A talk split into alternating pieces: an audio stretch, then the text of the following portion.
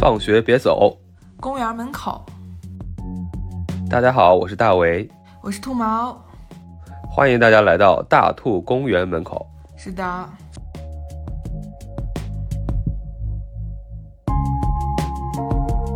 今天呢，是我们这个新开的栏目的第一期节目，打算在这里聊聊除了电影之外的其他事儿。那先跟大家来解释解释咱们这个栏目名称吧，什么叫做大兔公园门口啊？其实还挺简单的，就是我们想起小的时候，放学之后，我们都不愿意立刻回家，都会在我们小城市的公园里头逗留一会儿，享受一点难得的自由和社交。现在我们开这个聊天节目，有一种重拾这个感觉的意思。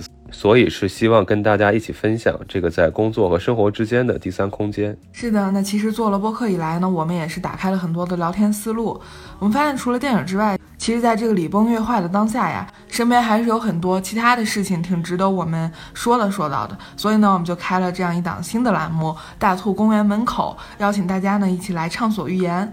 那大兔极速影评和大兔电影漫游的精选电影解析也还是会继续更新的，但是以后一些个人角度的聊天呀什么的就放在这档栏目了，也盼望有缘人都能一起来聊一聊，一起来开心开心。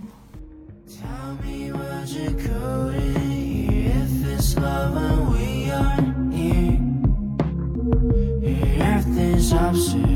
对的，就是我们其实除了电影以外，发现其实每次在聊电影的时候就忍不住想 Q 一下现实，然后现实也是觉得有很多可以说的。所以我们就想了想，就觉得应该开期节目，然后比较轻松的去聊一下各自的一个生活，还有一些对于现在所发生的事情的一些感想。就像你刚才说的，这我们处于一个越来越复杂，或者说 越来越理坏越崩的时代。那么这第一期就来聊聊我们正在置身其中的这个最大的一个事儿，就是这个疫情。真的是，这我感觉这疫情太要命了。自从二零二零年以来吧，就这个事，这个事儿就跟一个巨大的。毫毫无办法的背景板一样，就照着每一个人之前能做的事儿，现在做之前都得想想，我能做吗？真是挺无语的。有的时候甚至就不用想，你看，就像我现在这种，你啥都不要想，因为是断绝了一切可能，你就乖乖在家里待着。那上海现在情况怎么样呀？感觉非常的复杂呀，这大家也是，我觉得这个心态的转变非常的微妙，因为之前上海一直都是防疫模范生嘛。而且是非常拽的那种，就是属于一种，在国内这套体系评价当中看来，它是会有这种什么定点筛查呀，什么急速处理呀，对吧？然后有一些高危人群会隔离啊，然后会去建一些风控区啊，这都是非常符合国内这种价值观的嘛，就是一定要重拳出击。然后呢，由于它的这种风控又非常的精细，操作呢又是非常的微妙，那么它并没有大面积的影响。大家的一个正常自由的生活没有影响商业社会的一个运转，所以这种做法就是说，用西方或者用欧美那套眼光价值观，好像也挺符合的，对吧？因为当时就说，呃，上海的一些外国人啊，干嘛的，其实他们的生活也没有受到影响嘛，就是好像当时是看来是在国内国外都是一个模范优等生，就是那种独步全球的一个状态。然后那会儿，而且长期以来的那个。防控的一个优秀，包括就是之前的病例的一个清零的一个及时，都给上海的所有生活在上海的人，也不是说上海本地人，但是就所有生活在上海人都一个巨大的一个自信，就觉得上海肯定没问题，安全感或者是对，包括就是这一次一开始的时候，很明显大家都非常自信，就哪怕是一直是。病例开始爆发，然后当时出了那个上海所谓的叫做全域静态管理那个事儿，就是大家在调侃，就是说，呃，四天封浦东，四天封浦西，不是黄浦江是一个 S 型划过上海嘛，然后大家就。调侃做了一个梗图，就是一说上海是那个火锅鸳鸯封，就一天封白锅，一天 前前四天封白锅，后四天封红锅这样子的。然后大家其实哪怕在这个阶段，大家其实都没有意识到问题的严重性，大家还是非常有自信的。尤其是大家一直对上海的这个一些公共机关啊，或者政府的一些东西的那种公开透明啊、反应急速啊，都是有这样一个。怎么讲？一个人设在的吧，大家都非常信任这个人设，所以就是浦东的人，他们其实是从，呃，四月之前，就是他们是要四月解封的，然后他好像是二十七还是二十八号开始封啊。虽然就是说他们离这个封控之前就四个小时嘛，然后其实四个小时也抢不了多少物资，但是大家都觉得，哎呀，就四天嘛，就也没关系，就随便挨挨就过了。对，但是现在，然后给了浦西之后，就给了浦西人所谓的四天抢菜的时间。那其实这里有一个 bug，就是说你每天抢菜，每天抢菜，但是你的隔离是从。四月一号开始的呀，虽然你多了四天，但是你其实这个四天的物资在浦西是越来越少的，大家都是搜肠刮肚的，就是把能搬的全都搬回家去。其实对于浦西来说也是很大的挑战。然而，我们录制这个节目的时候，今天已经是六号了，就。浦东跟浦西没有一家是解封的一个状态，就无限的循环，你知道吧？然后大家现在也没有人嚷嚷说五号解封的时候，因为浦西的人民看到，其实浦东在四月一号的时候纹丝儿不动，还在原地静态管理，那大家就知道，嗯，就懂的都懂，大家都沉默了，大家对自己的这个自信就是一点一天一天的被打垮的一个状态。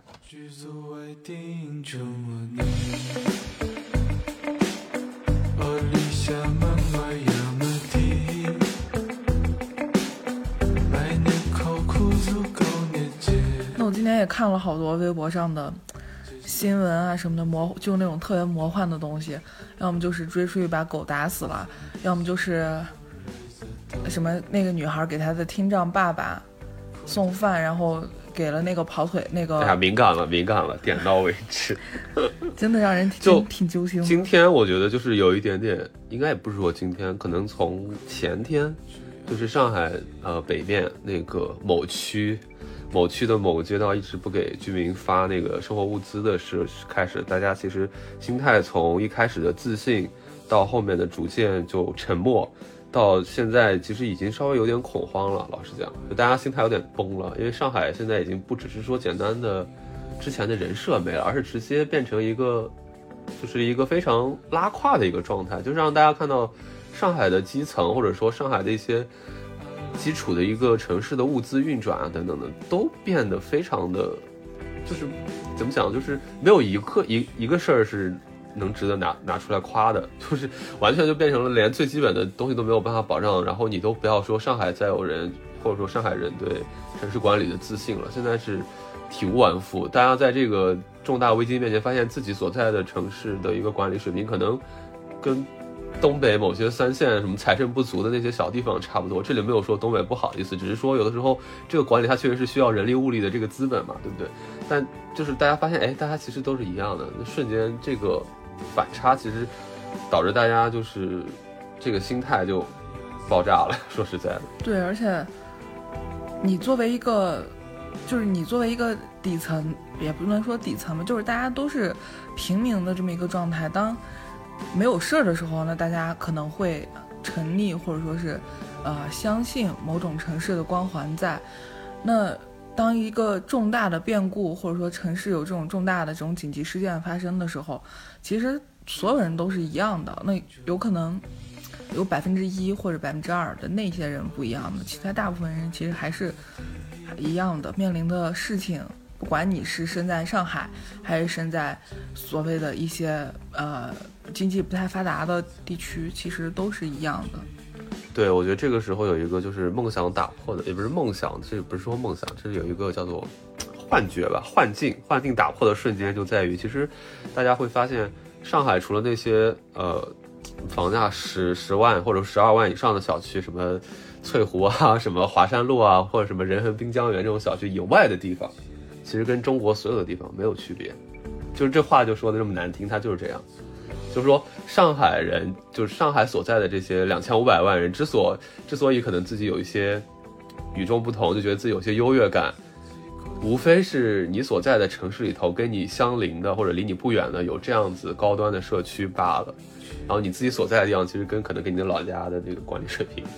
说难听点，就真的在大难面前，真的都是一样，都差不多。所以大家心态放平，我们我们的这个城市，我们的 社会还有很多的路要走。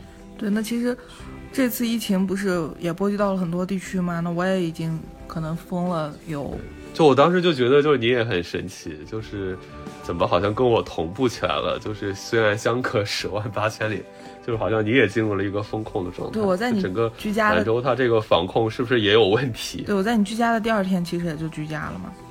那其实我在西北嘛，然后在兰州这个地方的话，我去年十月份的时候，十月二十几号开始就已经封过一波了，当时就闹了一波疫情，然后没过多久，这刚翻了年，又开始了，所以这次其实去年封的时候，我感觉大家都还蛮紧张的吧，然后。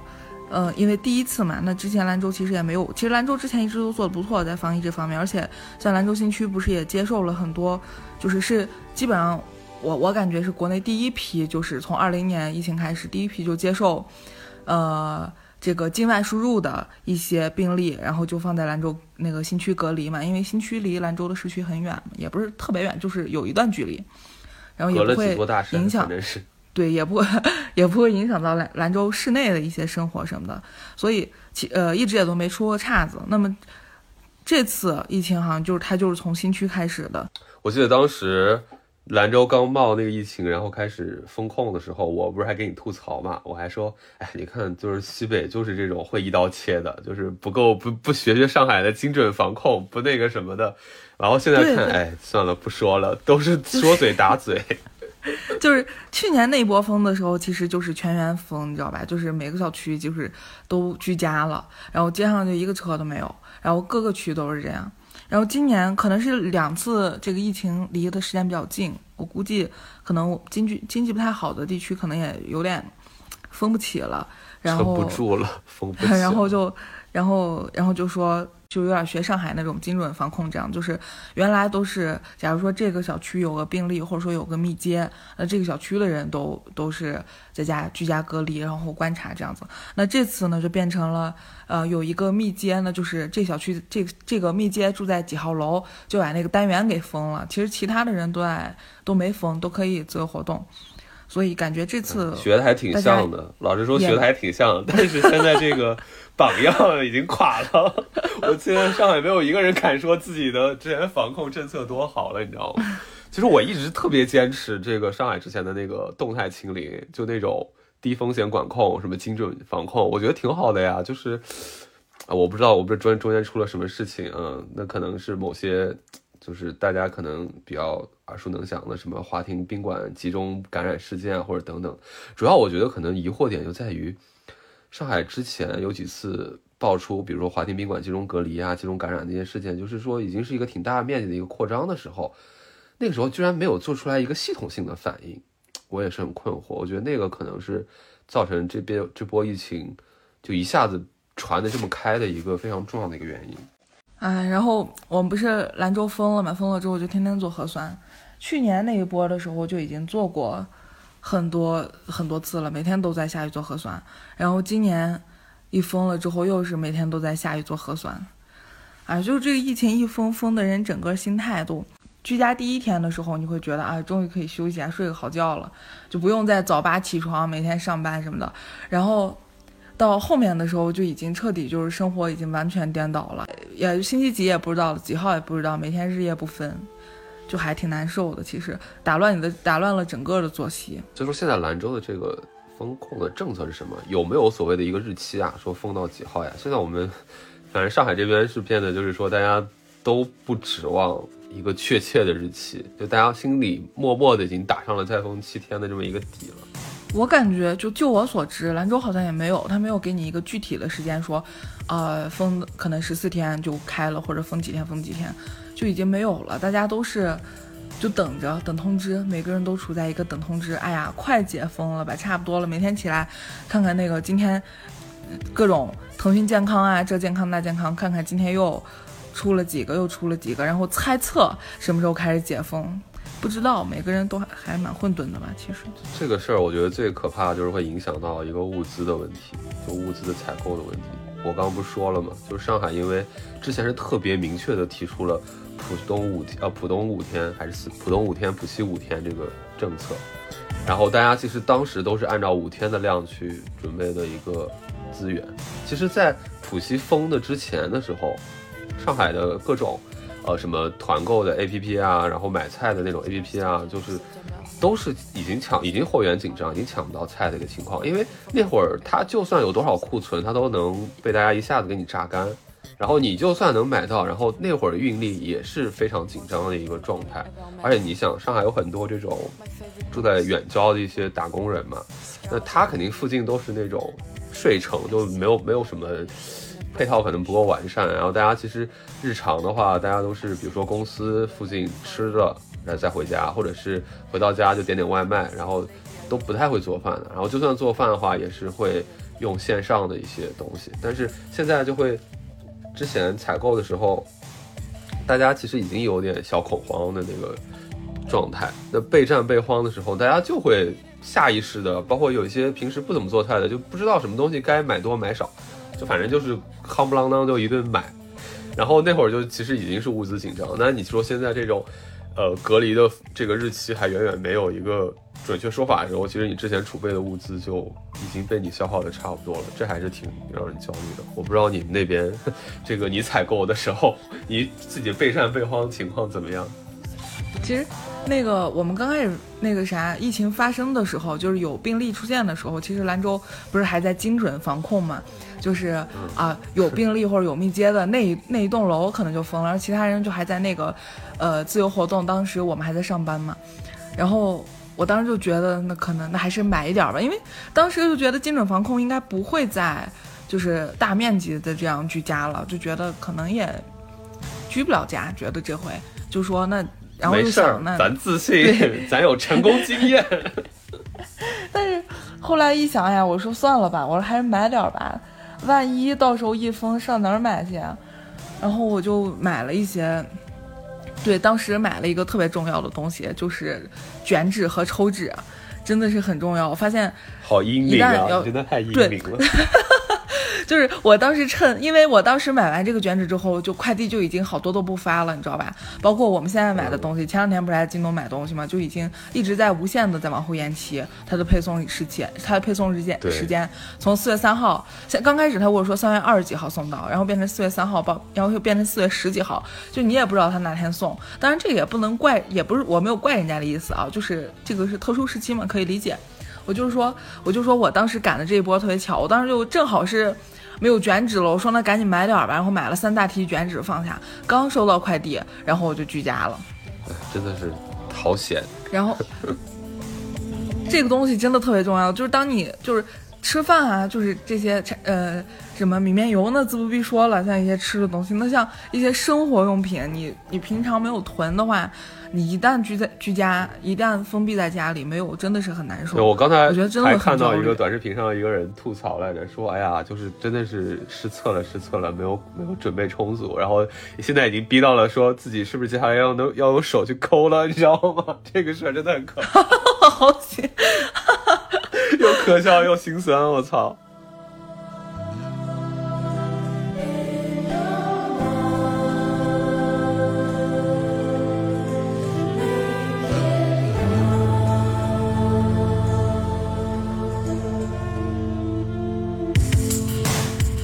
然后我跟你讲，就这次还有一个，这次还有一个事儿，我觉得可能是真正教育了一下零零后或者九零后的大家吧。因为之前不是每次出一个什么事儿，就是呃大爷大妈们会去抢米啊、抢盐啊，就是储备这种东西嘛，或者是储备某种药，呃，大家都是那种非常鄙视的一个状态，就说哎，现在物资多流通啊，就是就是你们都什么什么年代了，还带那种过时的思想啊什么的，就是。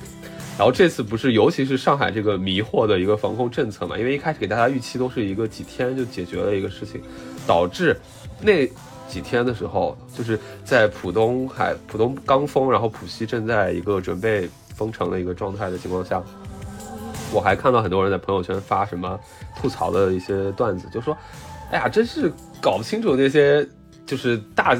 就说大囤特囤的人脑子里都怎么想的啊？菜放了那么久不就坏了吗？然后就是说，反正就是有点嘲讽的那种意思。然后哎，这现在都现世报了吧？然后现在你知道吗？就是中国人内心那种囤粮、那种经受灾年、经受饥荒的那个基因就觉醒了，你知道吗？现在所有人就是在能够买到菜、在能够抢到社区团购的情况下，不管是什么东西，只要能抢到，就是赶紧往屋里运，你知道吗？哎呀。就哎呀，就这个事儿真的让人觉得很难受。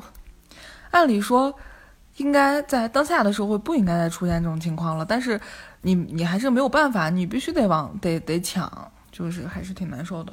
我当时就是在呃居家的前几天，就是还没有要求我们居家的时候，然后就赶紧买了一点超市买了点什么。方便面呀，挂面呀，就类似这种主食类的面包，然后还有午餐肉、手抓饼、饺、汤圆儿。啊，我天呐，我去年封的时候，我靠，去年羡慕啊！你买的这个品种有点丰富。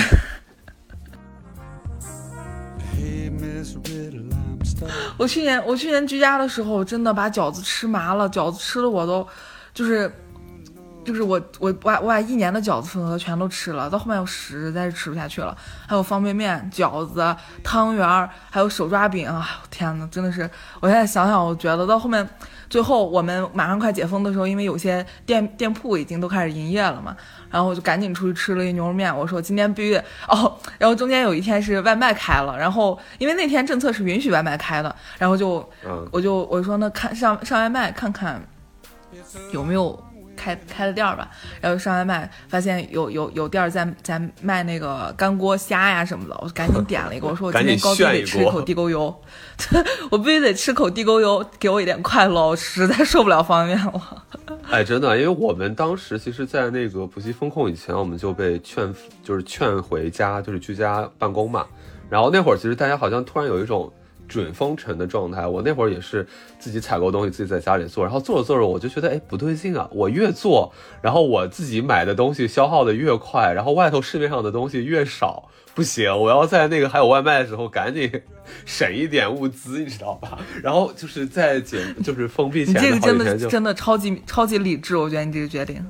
哎，对，因为我也是趁着那会儿赶紧吃了几顿那个地沟油，吃了那几个。我现在想想真的是好好好怀念，吃了一些炸的呀，吃了一些什么 KFC 啊之类的东西，就都在那几天。而且就是我们的，我有好多朋友，还有一些同学，他们就反映，因为怎么讲，就是他们可能平时也没怎么去过菜场吧，就不是那种菜场购物的习惯，他们可能一直都是在 APP 上买菜。当时他们反映就是说，APP 上已经买不到菜了，等等的。然后就是在四月四号，呃，不是四月四号，在那个呃三月三十一号。就是普西封的前一天，我就觉得我那天早上很神奇。我那天早上就是怎么睡都睡不住，然后我平时早上那个上班的时候起床恨不得就是能立刻迟到那种，然后但是那天我怎么睡都睡不住，然后眼睛一睁是六点多，还不到七点。然后我现在想冥冥之中有一些天意，有一些牵引，好像感觉自己必须要出门就出一下。然后我出去之后。就看到街上老头老太太全部出动了，你知道吗？因为我住的这附近是那种老城区嘛，然后全部就是要么它是菜市场，要么就是有一些那种呃菜贩，就是有一个小门店，然后都是那个菜，然后都是平时都是只有老头老太太光顾，然后那一天所有老头老太太就是在六六七点的时候就挤满了那些菜铺，然后我就直接冲进去了，我就开始。就是看到什么就往袋子里装什么，你知道吗？然后绕了一绕了一大，就是绕了一圈，沿着那个街区，每一家都是人满为患，然后每一家都是门庭若市，大家都感觉像像像像像那个好像是没见过吃的一样，然后大家在那边抢，然后我也。就跟着抢，然后我还进了超市，然后超市嘛，我感觉，哎，我感觉他们也特别开心，就是好多积压卖不出去的东西，这次大家全都这个慌不择食，然后全部都把它拿走，然后我也是，我我也是揽了一些肥宅快乐水啊，揽了一些酒啊什么的，就是觉得，哎呀，自己还是要备一点这种，呃，这种基础生活品以外的嘛，对吧？就是作为一个。情绪补偿，移情的东西，对移情的东西。然后就采购了这么一圈之后，然后我提了两个大袋子，然后往回家走。然后路上有一些可能是刚就是刚睡醒了，或者说是其他一些小年轻，或者说一些那个什么，他就说：“哎，你这都哪里买的？我们明明已经。”就是 A P P 上已经抢不到菜了呀，然后还要问我在哪里买的，然后我就说，嗯，我就说哪哪哪哪哪，但是我说你你你赶紧去吧，再不去来来不及了。然后结果我在那天晚上我在家做晚饭的时候，忽然发现有一个调料没买，然后我就觉得，哎呀，我说还是得买一下吧，就这一顿可能不放，但是下一顿我觉得还是得放一下。然后我出门的时候，我发现其实。那会儿并不是很晚吧，都晚饭时间左右，然后我发现周围已经封条已经拉起来了。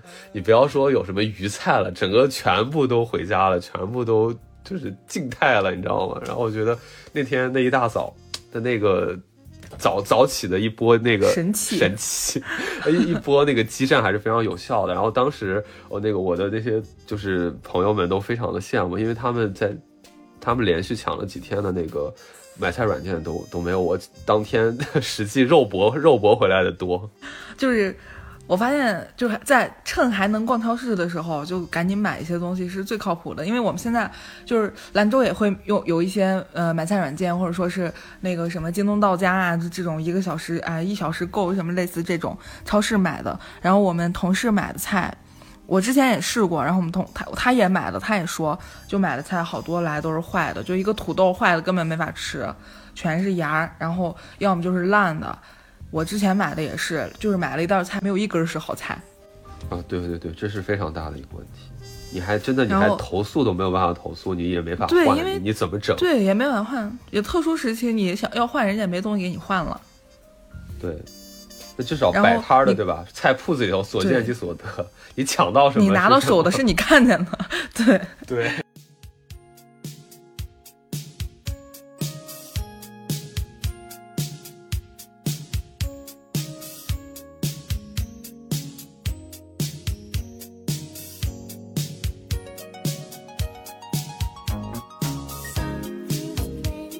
你前面说疫情的这个东西，然后我我在两次疫情的时候，我发现我就特别爱买这个东西，就是雪糕，就是我我但凡能去超市，因为其实兰州还算没有封的那么死，就是它不是说它不是说完全就不让你出门，它就是你你可能隔几天它会放你出去采购一次物资，然后就只要你的核酸哦，它走到哪儿就是会呃刷。场所码，然后就是刷那个绿码场所码，只要你是 OK 的，你显示二十四小时还是四十八小时之内是阴性，你就可以进去。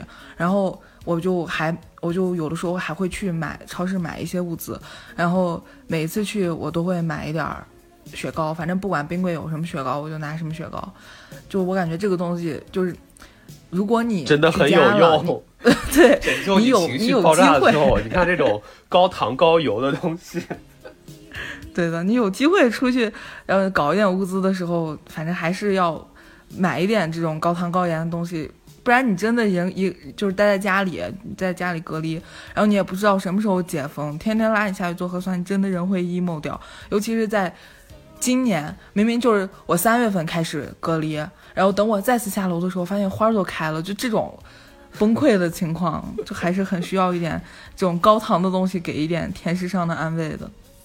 就你当然后还有一个就是当时你下楼看到那个花的时候，你就是仰望阳光，然后心中泛起一句台词，就是什么什么呃，这样好的阳光再也看不到了。对，这样好的阳光再也看不到了。啊，真的这样，就我这一生。原是不值得的。然后我发现还有一个东西我买的也特多。我之前其实不太吃超市的熟食，因为我默认超市熟食不好吃。嗯哦，对，我想起来一个，我我就 它二零年那会儿。没事儿，你继续。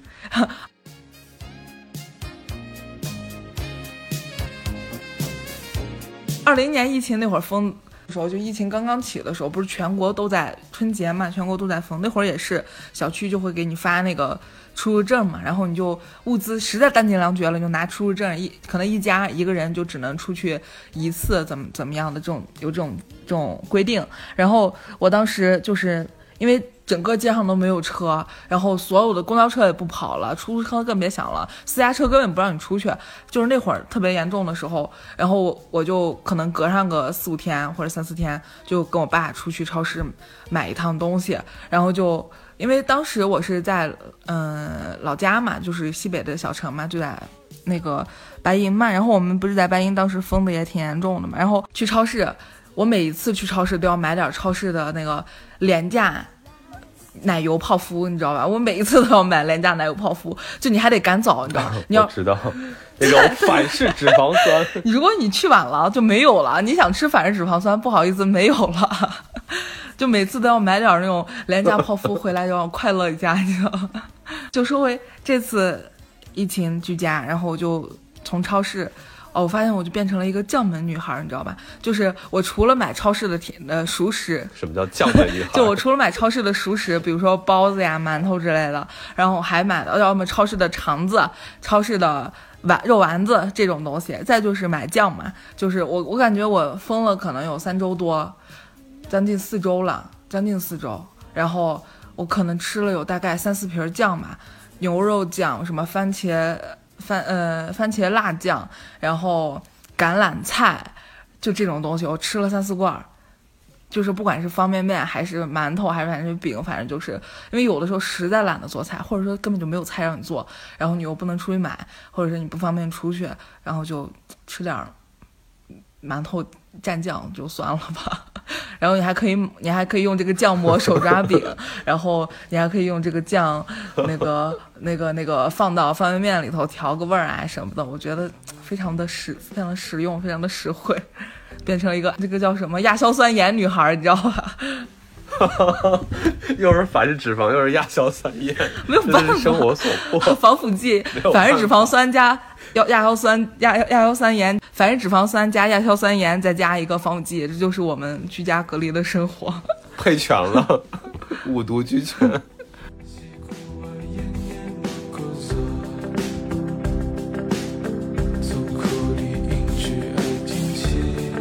因为其实对有些不太会做饭的人，好像真的没办法。我当时有一天就也是刷视频嘛，然后看到一个小伙儿，然后他还特别开心、特别嗨的在给大家介绍说：“你看看我囤的物资。”然后他把镜头一甩，然后背后就落了就一墙的那个，因为他为了效果，他故意就是落落的那个码的很齐嘛，然后落了一墙的那个方便面，就五颜六色的各种盒子，你知道？我当时很震惊，我说你。就是你要天天吃这个，你真的顶得住吗？你跟你就是你天天吃你这种，就是亚硝酸盐、反式脂肪有啥区别？哎，但是 有的时候不太会做饭的人来说，真的就是只能这样。对，没办法。那既然说要做饭，我发现这个技能就是从二零年那会儿全员做那个凉皮儿，全员做那个电饭煲蛋糕，然后 到。还有奶茶，然后到今到今年自制红糖奶什么红茶，对，疯了又疯之后，其实很多人都被迫就开始做饭了，包括我自己，原来其实也不不会做，现在反正也至少能弄熟，然后自己也能吃上了，这个也没有办法。你现在做饭做的怎么样了？哎，其实我自己就真的是做饭上还是非常有自信的，不好意思。真的是这样，因为是，我发现你做的饭就包括你，包括你平台上晒出来的那些，你做饭就是四个字：浓油赤酱。我其实是就是什么什么菜系咱都会弄点儿。我之前 我操，对不起，我就是话话拖大了。反正大概是我这有这样的一个渊源啊，就之前因为在那个香港待的时候呢。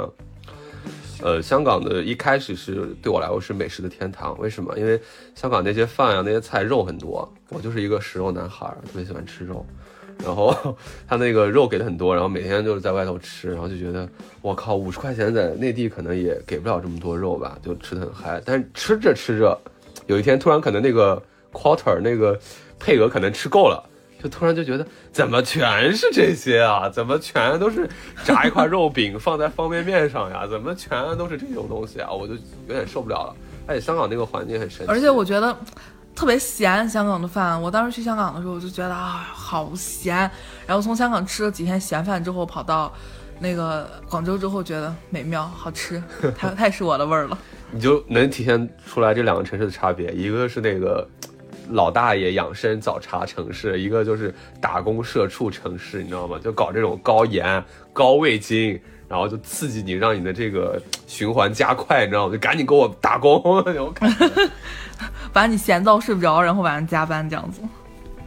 对对对对对，就是那种高咖啡因。你看那些香港港式奶茶，什么柠檬茶，我操，那真的是咖啡因真的是顶到爆呀！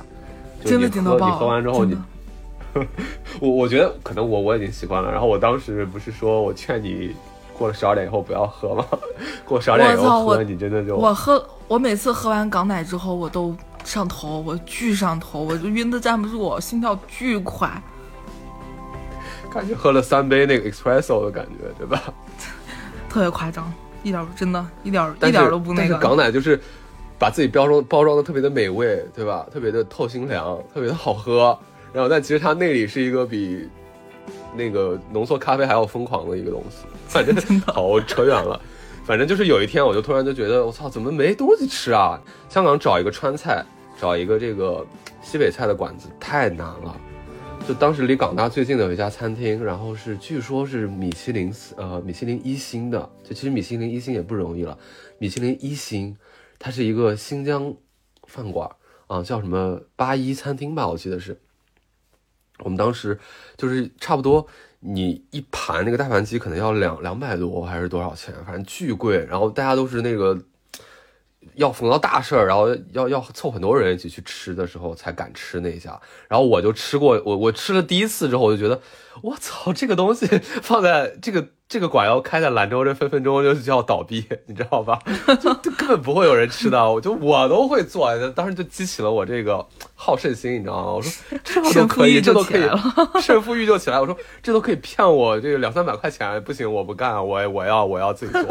然后那会儿就就你想嘛，我就是香港，大家都住鸽子笼，就都是这样。然后就是一个怎么讲？怎么跟大家形容一下？就是一个可能跟呃停车位那么大的一间房子里头啊，就给你隔出来一个灶台这样子的一个空间，然后勉强放下一张床这样的空间。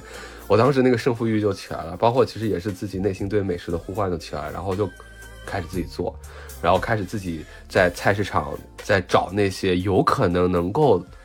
类似于西北的一些物料的一些调料也好，或者说是一些食材也好，荤的呀、素的一些，就就往家里配，然后配的大概全了之后，就自己开始做。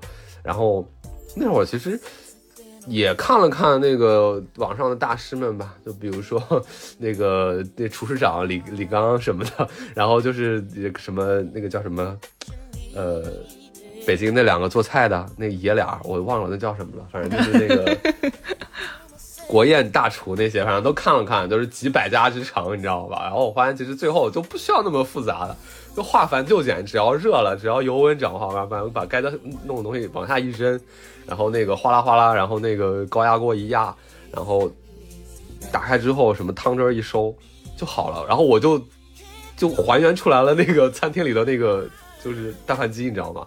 然后就瞬间助长了我一个做饭的一个一个一个，对，就是你第一次得手了，你就你之后就特别顺，你次次都得手。然后我之后就就不去那个餐厅里吃饭了，就尤其就回家，哪怕哪怕饿饿的有点晕，我都要自己做，你知道吗？就是凭着那股倔强。就是结结实实上头了，这属于是上头了，做的真的上头。你知道有多上头？从一开始做什么大盘鸡，做什么就简单的什么西红柿炒鸡蛋，然后到后面进化到做什么做锅包肉，就我那么点儿地方，我要做锅包肉，然后我还自己买了面粉和面，你知道吗？要做拉条子，要做煎饼，然后就是觉得自己就是无所不能了，你知道吗？就是其实那会儿是有点嗨，因为老实讲，后来我自己算了算，我说，哎呀，这因为你是自己一个人做嘛，然后你的这个。每次有的有些菜你要做少了，其实你们你你就做不出来，你的油啊什么的，你其实是没有办法平衡的。然后我就发现，其实我每天在自己在家里做，其实单顿的成本没有比自己在外头吃少多少，可能也就只少那么三四块钱。但是能得到的是什么？能得到是我能得到一些在香港根本吃不到的菜，比如说一些川菜口味，然后一些口味上的事情，这个是完全可以自己做主的。然后我就觉得，嗯，这还是。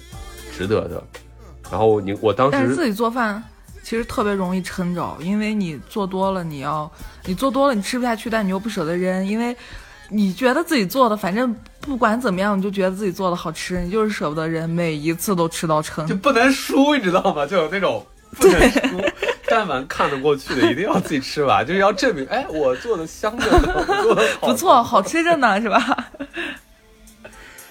对对对对对，就就就这种，哎，这种你懂的，就这种。你想，你如果是你爸妈做的，你可能还会挑三拣四一些。你自己做的就会有一种，哎，你你吃不完，就是我吃不完，是不是我自己对我自己都有意见了？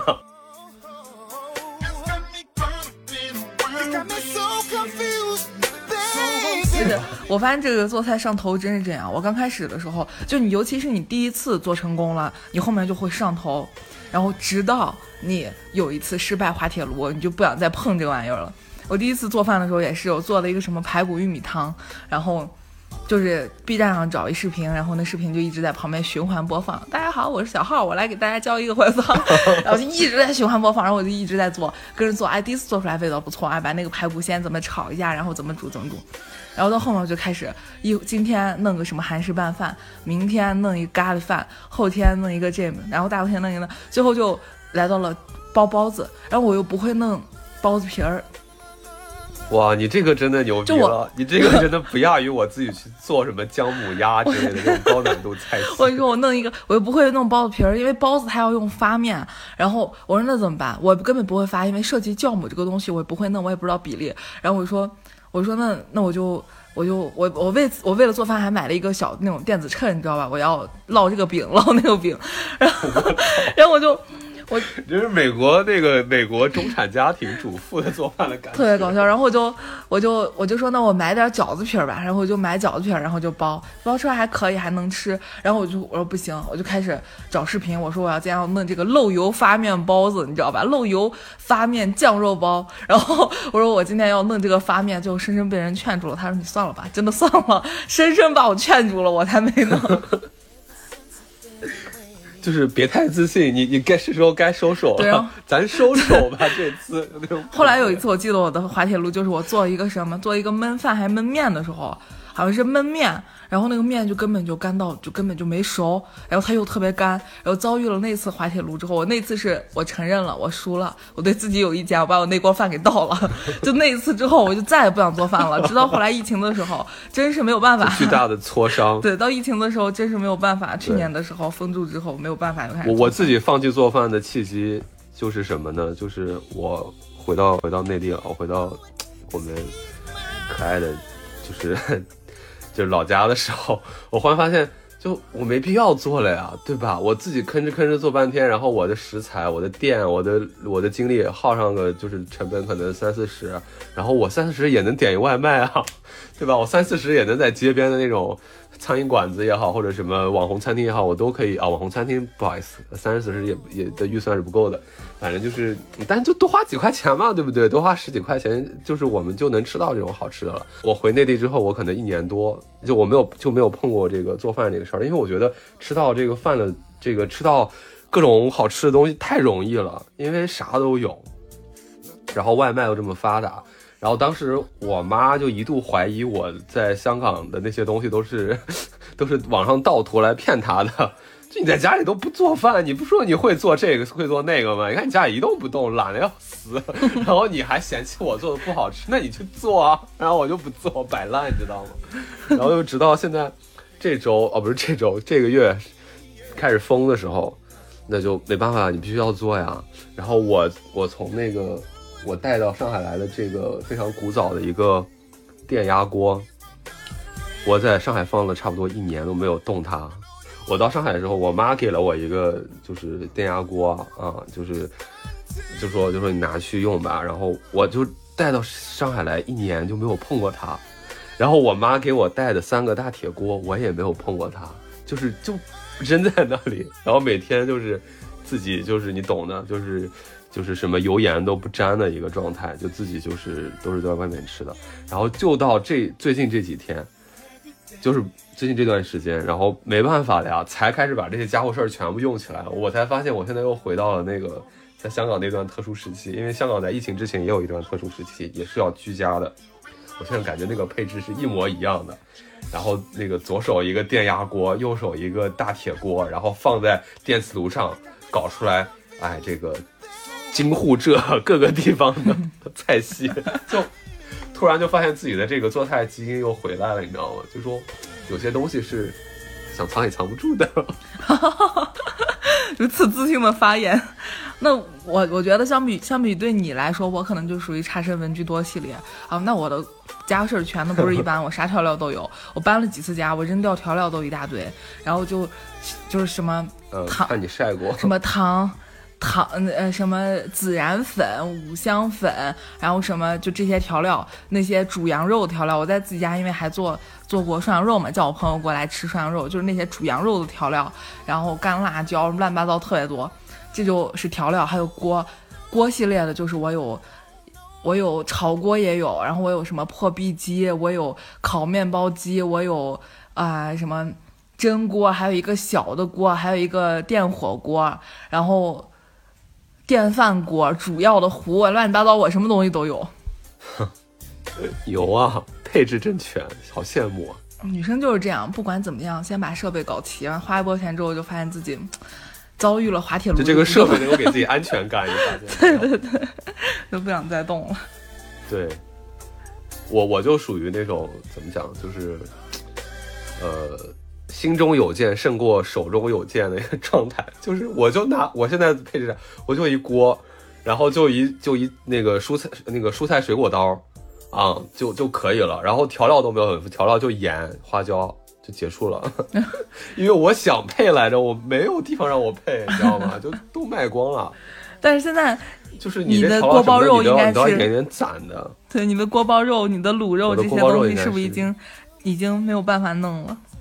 没有办法弄了，虽然手很痒，很想弄，但是条件所限啊，但也没关系，就哪怕这样子，大盘鸡还是可以再搞出来的。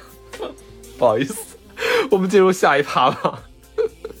那其实我们说居家呢，它不仅仅单纯是让你休息，它还有很多很多工作上的事儿。其实你相当于在家办公，其实也也挺也挺困扰人的，我觉得。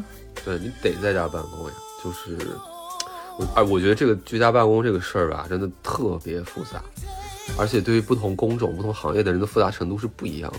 你看我做的这个工作，其实是一个非常需要在办公场所去工作的一个状态，因为一方面资料都在办公室电脑上，而且那些资料都是非常巨大的文件，就是工程文件是非常大的。然后你的你要拿那个大电脑去开它，首先这是一点。第二点就是我们的工作当中涉及到了非常多的讨论跟会议，这个事儿就不是一个你打电话有的时候不是你能打电话说清楚的，因为它涉及到一些大家对某种某些图的图样文件的一些解释，或者是对某些概念的一些解释。这个东西我发现很神奇，就是有些这种东西它就是需要你两个人面对面，你可能。当时面对面的时候，时候的说说的说辞都是这个这个那个那个这个这个那个那个，但是互相就懂了，你知道吧？然后你反倒隔开之后，用非常清晰的什么，你非常清晰的主谓宾，然后状定补去用一个语言去形容它的时候，你反倒怎么说都说不清楚。我觉得这个有的就是面对面交流的一个必要之处。总之就是我们这个工作性质就特别需要面对面交流，以及需要在办公室办公。但是现在这个状况下就。就没办法，真的是没办法。我觉得幸好，幸好是最近我们正在做的这些项目的一个进展呢，它还没有大需要大量的使用，就是工程文件的时候，还能勉强的混一混。但这个我觉得都很吃力了，就蹲在家里就一个小破电脑，然后地方嘛也不大，然后你拿着鼠标里边就是啊点点点弄弄的，就是其实很别扭。就是你可能原来我可能只需要一个小时能做出来一个东西，现在真的是三个小时拿不下来，而且你的节律也乱掉了。节律乱了，这个事儿真的挺难受的。就是我，我在，就是我发，我相信很多朋友可能在家一居家就三天不洗头，就这种，就是能忍受自己三天不洗头。我记得前两天我们不是，呃，出了一期那个奥斯卡那一期节目嘛，就是聊奥斯卡那一期，就是我剪剪节目剪到很晚，然后基本上就剪了一个通宵，因为想第二天发掉嘛。然后我就我就剪着剪着，我忽然想起来，第二天我们要开会，要开视频会，九点半要开会。然后我，然后我就七点的时候，我说我睡一下吧，就因为整了一通宵，七点我就睡下了。然后我定的闹钟定到九点，定到九点二十七，然后我九点二十七就醒了。醒了之后我一看，然后群里还没有开会，没有开会，我说呢再再眯一下吧。等我再眼睛睁开，已经九点四十五了，我已经迟到。我没有，我没想到我上我上班，我我上我去我去我的办公场所上班，我要迟到。我线上开会，我还是要迟到。然后我进去之后，大家都在，大家都就是每一个摄像头里面都亮着，都顶着一个没有洗的头，你知道吧？我就觉得，哦，那一刻我觉得好多了。哎，就你说这个视频会这个事儿，我我也经历过，就这几这一段时间我也经历过一次特别奇葩的一个状态，你知道啥吗？就是我们在居家隔离的第一周就有一个任务，就是要给一个县政府进行一个方案汇报。然后我不知道为什么那个就说那个县政府的那个工作人员就特别，我不知道是他们没开过视频会，还是没有采就是采取过这种方式，还是他们特别重视这个事儿，就是他们非要让我们调试摄像头，就非要让我们在开会汇报的时候要把头露出来，你知道吗？这事儿真的是非常尴尬，就是几个参会的人当时就在调设备的时候。因为没有通知说是因为正常你汇报，其实你就听见人人声就够了，你知道吧？你不需要看着你，因为你远程汇报，你看着你的那个小屏幕里头那个表情干嘛，就也没必要。哪怕就算我去了现场去汇报，就所有领导其实也是低头在 翻材料或者看手机，对吧？也没有人会看。我不知道为什么，反正当时那个工作人员特别。特别执着，就很就很介意，就是说，哎，你那个摄像头打开，你说话那么我们要看的，嗯，然后我就非常无语。然后你想吧，你家里那么乱，对吧？你到底从哪去腾出一个角落来给他看呢？然后当他说调试，而且他们说调试设备就整整调试了一个上午，调试四五个小时，我就不能理解，就是可能是他们从来没有开过电话视频会吧，就特别郑重，你知道吗？然后就好像如临大敌，然后我们就在那边就得候着。然后我们几个参会方，大家就在镜头里都很无奈，因为我看到了，呃，某个就是参会的，就是我，就是我们这边就是一个 一个一个女士吧，然后就裹着一个脏粉色的睡衣，然后披头散，就是也不是披头散发，就梳着大概梳着头，就是，哎，我觉得这个女性同胞们就是可能化妆真的很重要，就不化妆可能真的不太行。我那天九点四十五，我的会议不是迟到了嘛？我顶着最后一刻，我把我把我的玫玫粉色丑陋睡衣先脱了，你知道吧？我又换了一个，虽然我没有头，但是我要把我的玫粉色丑陋睡衣脱了，不能让它出现在镜头里，特别搞笑。从一个男士看客的角度来说，真的很重要，真的差很多。那个睡衣千万不要露出来，差很多。然后还有一个。还有一个男同事，然后还有一个男同事在镜头里是什么样？就是那种，呃，就是特别垮的，然后那个、那个、那个就穿一那个 T 恤那样的东西，然后就感觉是就是像是像是迟到的那些上网课的学生，你知道吧？大家都是那种特别那种，然后最后就是我们当我们这些汇报方都意识到说主办方那边业主那边都是需要一个呃露脸，然后下午正式开始的时候，哎，镜头一打开。哇，赶紧那个女那个那个那个女士，然后也是全妆化起来了，然后我赶紧就是洗了头，然后把头发往后吹了吹，你知道吗？换了副眼镜啊，然后呢还甚至穿了个甚至穿了个衬衣带领子的衣服，其实我下面还是一个睡衣睡裤的一个状态，但明显看着就好一些。嗯 就而且我们我们每次我们这这次是两次疫疫情居家了嘛，然后每次居家的时候，不管你。什么事儿？你每天早上九点之前都要给群里汇报，你今天的是绿码、是黄码、是红码、是啥码？然后，呃，我们也有。对，然后不管你前一天晚上熬到多晚，第二天早上九点半，第二天早上九点之前我都要汇报。然后这就导致什么呢？导致我们开我们开视频会的时候，我的领导点名就说我说你是不是天天在熬夜？你是不是天天睡懒觉？为什么每次 你都不在九点之前汇报？每次你都是九点半，你都是最后一个接龙，你都是最后一个。哎，我就觉得，虽然我人不在单位，但我身似在单位。我的迟到和我的睡懒觉又一次暴露无遗。对啊，这好耻辱啊！就就已经逃逃脱领导的脸眼皮子底下了，居然还会被他还会被他发现迟到和这个这个，就跟我好可怕。对，跟我上班，对，跟我上班一进办公室直接撞在领导脸上没有任何区别，我觉得。对，然后就这个节律的问题，就是确实是一开始还觉得挺幸福的，就可以多睡半个小时、一个小时嘛，就不用去通勤嘛。然后后面之后就自己就有点垮了，有点开始摆烂的一个状态，就是，哎，领导不催我就我就不起，就那种感觉。然后等等到你咔嚓一起，然后你发现哎未读消息，唰一沓，你知道吗？就冒出一身冷汗，你知道。然后然后你点去之后发现，好好，你被拉进了一到了一个新的群里，然后群里头已经说了可能有有有半个小时了，然后还好，嗯，他们没有艾特你，然后那就就大吉大利，然后赶紧起来，然后。附和两句话，你知道吗？就装作自己好像一直都在有 follow 有在听的感觉，对，有在参与。这个事儿真的是绝了，我感觉。然后我觉得现在一个还有一个很扎心的事情，就是在居家办公的时候加班这个事儿变得非常的非常的不可以接受。因为正常时候我们加班就是都是加在可能晚上的六点到八点或者九点这个区间段嘛。那么这个区间段正常的时候呢，我要加班，我就肯定啊知道今天走不了了，然后就赶紧这会儿点个外卖或者干嘛的，然后你就一边做嘛，然后一边等外卖来，然后外卖来，然后还能吃两口歇一歇，然后之后呢，呃，吃完之后再继续干一会儿，然后差不多也就能加完。但现在这个这个状态下，你没有外卖，你没有这些东西，你你要吃饭，你还要自己解决，而且就是像我又是一个比较在乎一个自己烹饪出来的东西，对吧？我刚刚已经吐槽了一一堆，我说我不喜欢吃方便面，不喜欢吃一些自热米饭这种东西。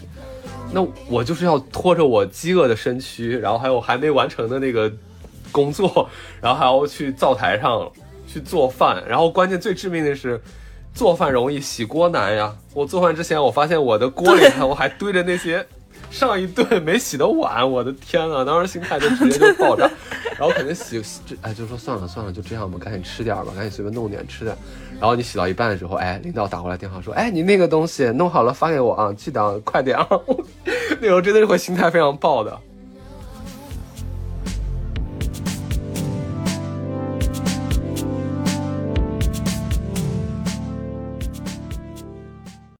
对，就说到心态这个问题的话，其实，哎呀，在居家的时候，这个心态的问题是一个。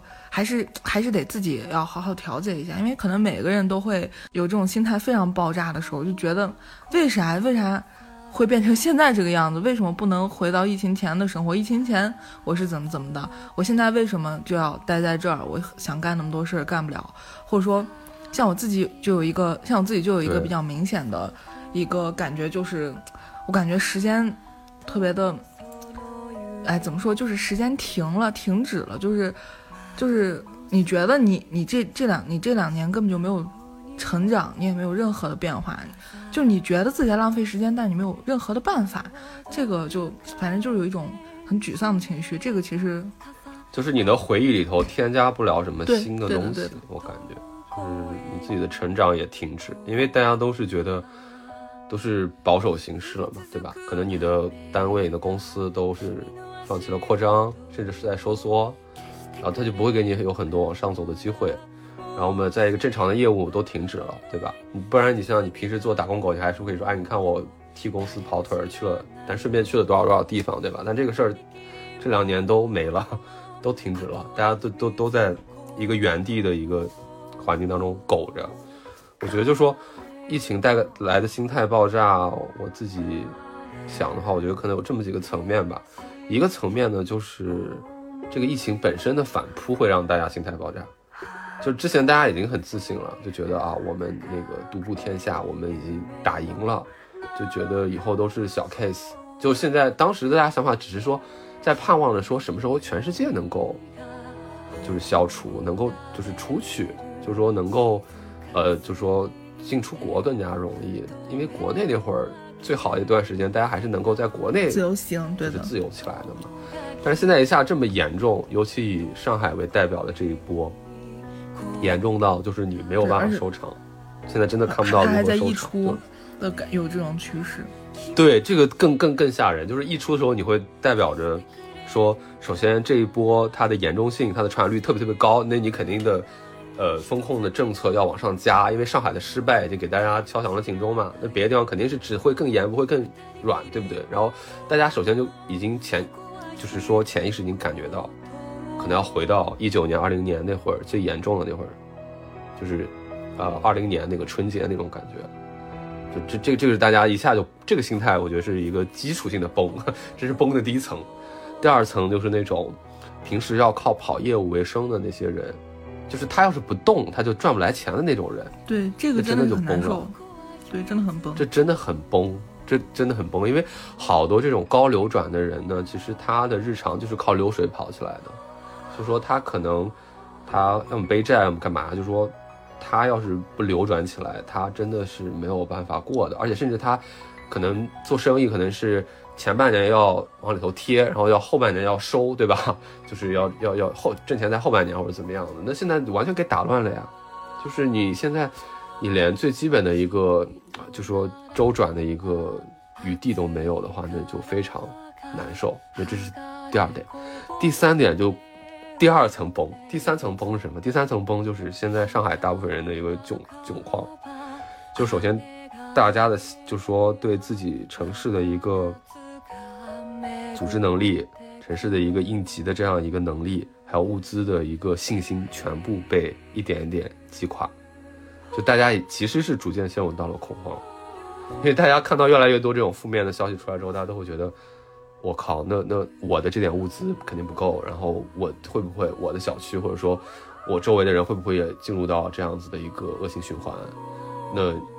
叠加上前面的那两层心态崩，就会出现很多极端事件嘛。就这个咱们就不展开说了，反正是大家在网上，大家都会上网，大家都看得到。就这些极端事件再出来之后，就是说大家就会被这个事儿给点燃，就是在一个甚至是一个，因为你之前的那种不安全感来自于疫情本身的威胁，对吧？就是说我染了这个病，我会身体机能受损啊，或者怎么样。现在是到了我吃不上饭了。对我揭不开锅了，我没米没油了啊！我或者说我合租的时候，我室友都变成阳性了，都没有人把他拉走，我该怎么办？我是不是要一起要那个什么？就这种次生灾害吧，就很很可怕。这种，就就像我前面说的，就是你你你会担心，就是当然我就说疫区的地方的人民就会有啊，我吃不上饭，我我或者说是。我生活已经成问题了，这个是怎么办？这样一种担心。那好的地方的人就会，嗯，陷入一种，那我是不是什么时候也会，啊，变成这种暂时的状态？我我是不是哪天也就不对了？我所在的地区是不是哪天也就，也就要风控要管理？所以大家其实心理上都有一层蒙上了一层那种，那种焦虑的感觉。而且就像你前面说的那个，呃。很多干个体的干干个体的人，或者说是呃小商小贩，或者说是跑业务的这些这些人，他们灵活就业者，对灵活就业者，他们首先这个工作上，他们这个嗯养家糊口上就已经成问题了。我记得当时就是去年兰州封的时候，就是呃疫情的形势，因为它有变化嘛，刚开始的时候它可能比较平稳，到最后可能快清零了，然后就就。政策就稍微松开了一点，就说那，呃呃，外卖就可以开始跑了，就不让堂食可以送外卖，可以带走，然后就开了一些店，陆续的。然后我不是当时点了一个。点了一个脏吃了一波那个干锅虾嘛，把我香坏了。然后第二天我再点，第二天我说我那我再叫一个外卖。然后我再叫，我在电话打过去的时候，我说你们开门没？我说昨天不是都叫了一个吗？他说今天不让开了，疫情又反复了，又出来了几个阳性的病例，然后就立马他们又关了。然后他就那个老板就还在说，我昨天刚把我的这些东西，我的食材，我的这些东西全搬来，然后刚。刚打开，刚弄上，今天又关了，那我这食材怎么办？老板也觉得特别心塞，所以这个事儿根本就没有没有办法避免。他就不管是遭遇这些事儿的人，还是包括我们这些可能是看客，就听到这些事儿的人，其实心理上多多少少都会受到一些影响。对，就这个状态就变成了大家突然抱有的某种希望没了。就之前的希望是因为大家就觉得疫情就是一波嘛。然后像 SARS 啊什么的，就忍忍就过了。现在那会儿就是说，大不了就忍一下国外嘛。那然后其他的生活是可以恢复的，比如说国内的音乐节啊什么的都筹备起来了。大家想还想补一下，还想追一下青春的尾巴，再去玩一玩什么的。哎，好了，现在这个状态，哎，真的很难讲。你你看，你马上就要。清明假期已经没了，我清明假期在家加了三天的班，你这这是不是很荒谬？虽然不加班，我也啥都干不了，这就是这种，哎呀，我就这种就让人很别扭的一个状态。那那马上就要我，大家现在上海人都觉得就是五一还还行吧？就就就真的是，哎，有点盼不到头了。大家真的是这个感觉，情绪真的是有点爆炸。所以我觉得，而且不同人的人，就说不同人的性格，他对这个事儿的反应也不一样。就有些人可能还能忍得住，但有些平时就在外头逛惯的，或者说有一些小年轻，可能他就是自己租的地方、住的地方就是一张床，他就是为睡个觉。他平常大部分时间都在外头，要么就是在公司里一直耗着，然后公司可能大一点，然后吃喝玩乐多；要么就是跟朋友在外头玩的那种场所耗的比较多。那么你说现在这种情况下，他逼在自己的特别小那个空间里头，他会不会出心理病？反正这种。棺材房，我在香港时候领教过，这种小空间你待久了，你真的确实会有点受不了，会顶不住，会会产生那种躁郁的感觉。对，所以说其实咱们往好了说的话，就是还是，嗯，希望大家能够多重视重视自己的心理的这种变化，然后适当的要调节一下，这个还也是为了我们所有这些居家的人好吧？那你居家了这么久，你你觉得有什么东西，或者说你有什么方法能够，呃，调节调节自己的内心？就当你感觉到可能很 emo 或者说很烦躁的时候，你你有没有什么办法来调节调节自己的这种状心理状态呢？其实我这里非常真诚的跟大家讲，就是大伟也是见过世面的人。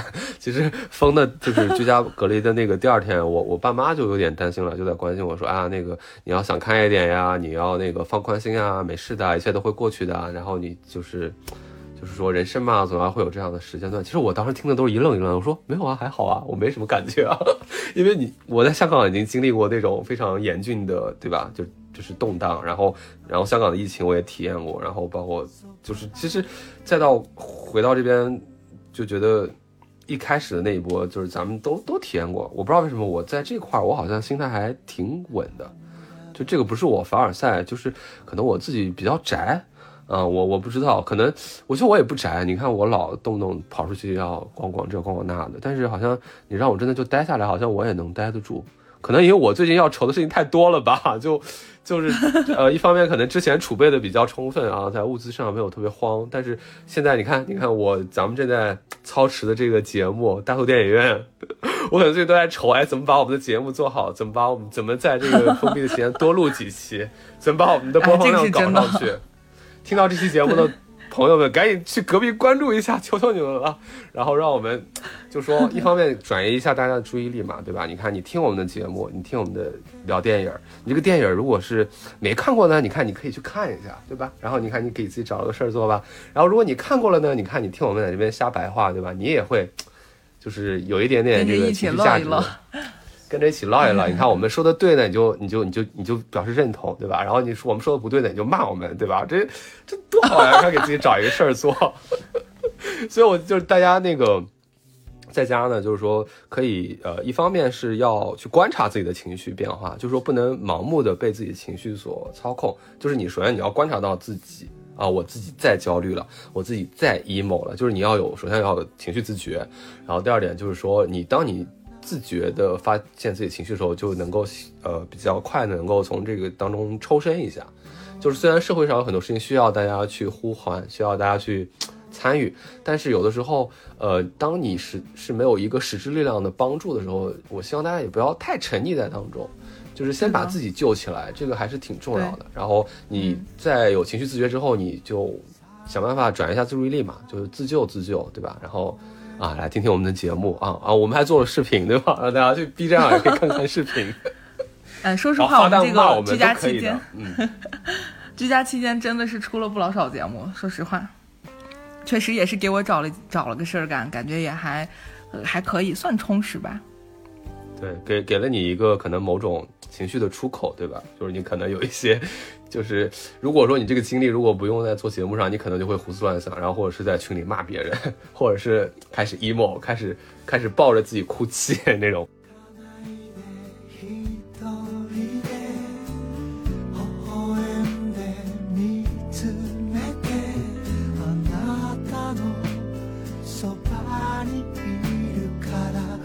我觉得。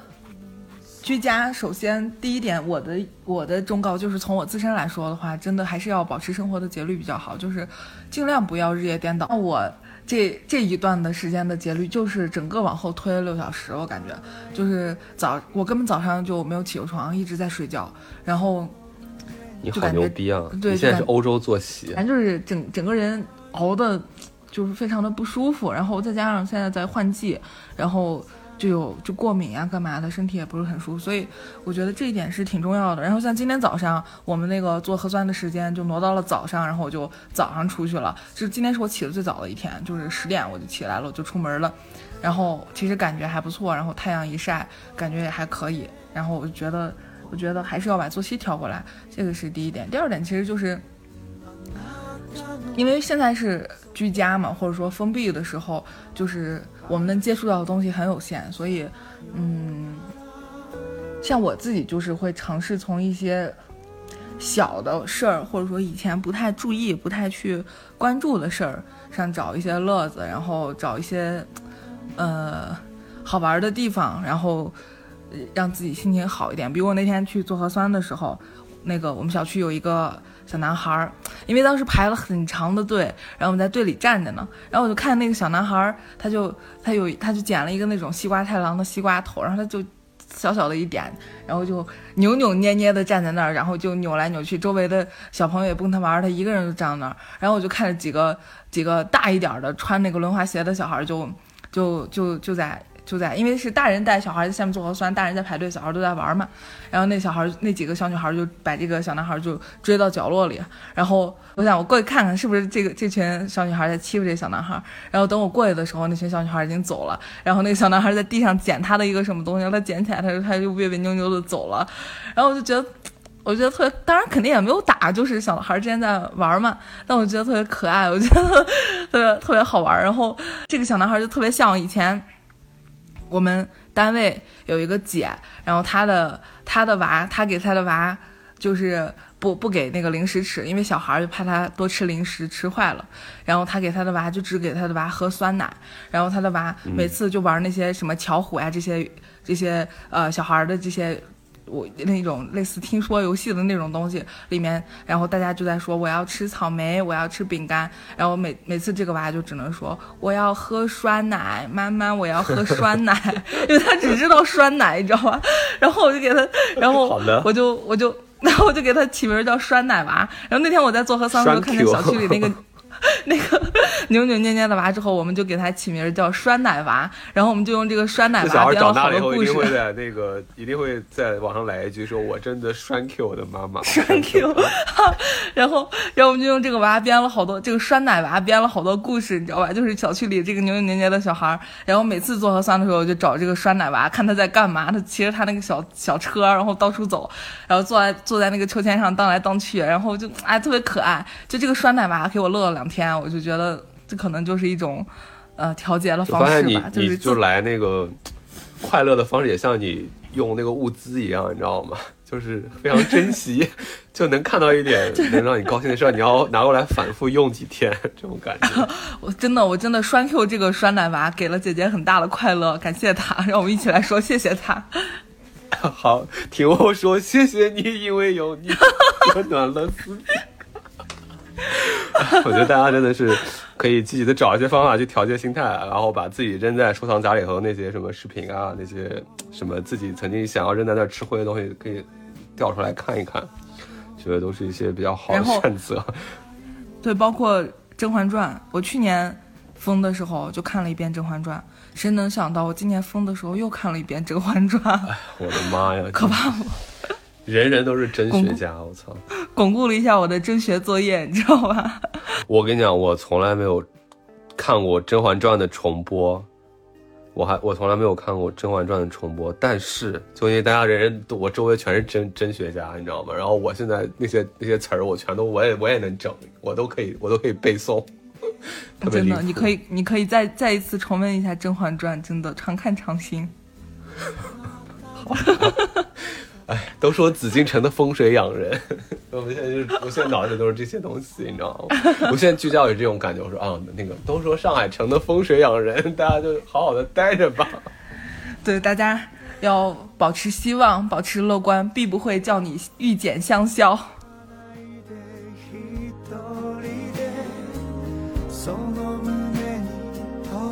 对，然后我觉得就是说，大家还有一点特别重要，其实大家你就是大家你们听不听无所谓，我可能也是给我自己说的，就是一定要 stay young，就疫情耽误的这两年，我要把它冻住，我要冻龄，我要心态各方面、身体状态都要冻住，就不要让自己老化，就千万不要老化，因为一老化就刹不住，嗯，就尽量吧，就是尽量维持自己，然后再就是解封之后，可能再装几年年轻也可以，对吧？就是。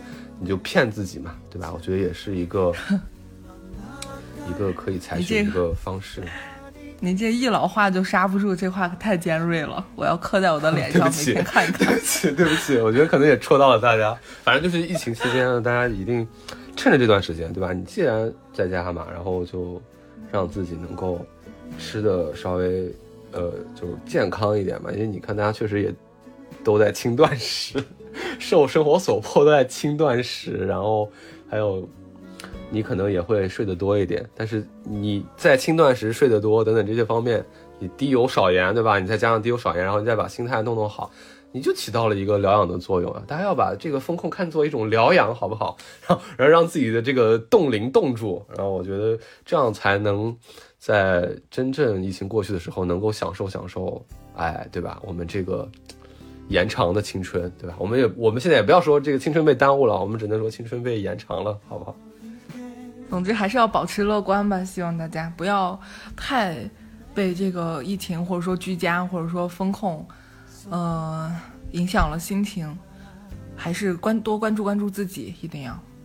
嗯，就大家在抢抢物资归抢物资，然后呢，准备到好物资以后呢，就是心情这方面啊，一定要搞好，不然你这物资，你就算囤很多物资，你也过得不好，对吧？然后我觉得就是这样子，嗯，反正大家要对未来还是要抱有一点信心，就正是因为我们失去了信心，我们才会。产生这一轮的恐慌跟这个焦虑嘛，所以说大家还是要产生这个信心，要相信，相信人定胜天，相信这个一切都可以过去。所以就说，一只要重获自由那一天，我觉得我们还是可以去好好的去玩这样子。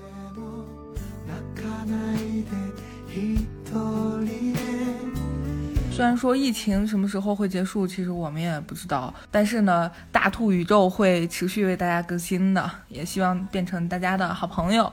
那么，盼望有缘的听到我们这期节目的人，可以多多的点击订阅、点击关注。那么，我们下期还是会聊聊疫情的相关的话题。那疫情之前我们都做过什么事儿？然后都玩过什么？去哪里旅游？什么？这这些。也蛮想聊一聊的，那可能下期我们就会准备一下这个话题，跟大家一起聊一聊。